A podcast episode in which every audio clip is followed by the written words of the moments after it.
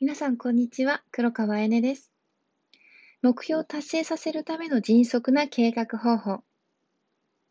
自分に質問をすることがあなたの人生を大きく変えてくれます。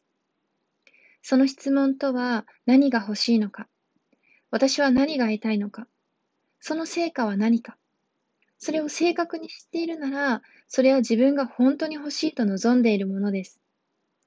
本当に欲しいものが分かったら、具体的に望むものが明確になります。そうするとあなたの脳は早くそこに到着させてくれることができます。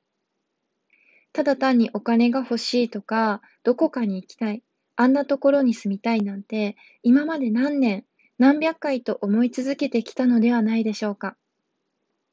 でもその願いは一向に叶ってはないのでしょうか。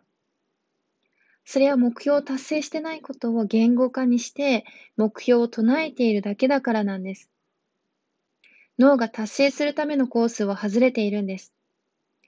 私は何が欲しいのか何を得たいのかどんな成果が欲しいのかそれを正確に知ったら脳がその時からそのコースを走り出します。脳を古いパターンから外して新しくすると何かが起きます。そしてそれが神経系に入ると、あなたの脳は活動だけではなくて、その結果を得る方法を考え出してくれます。だからその時点から観点が違っていきます。結果を早く達成するための質問は、結果は何ですか？本当に欲しい結果は何ですか？その結果を書き出してください。その結果を知って、その結果を毎日見続けるなら、あなたの脳は、その結果に到着するための方法を見つけ出してくれます。目標を達成させるためには、その目標を達成した後の結果を知ることが絶対的な条件になります。まずは最初に結果が何であるのかを自分に質問します。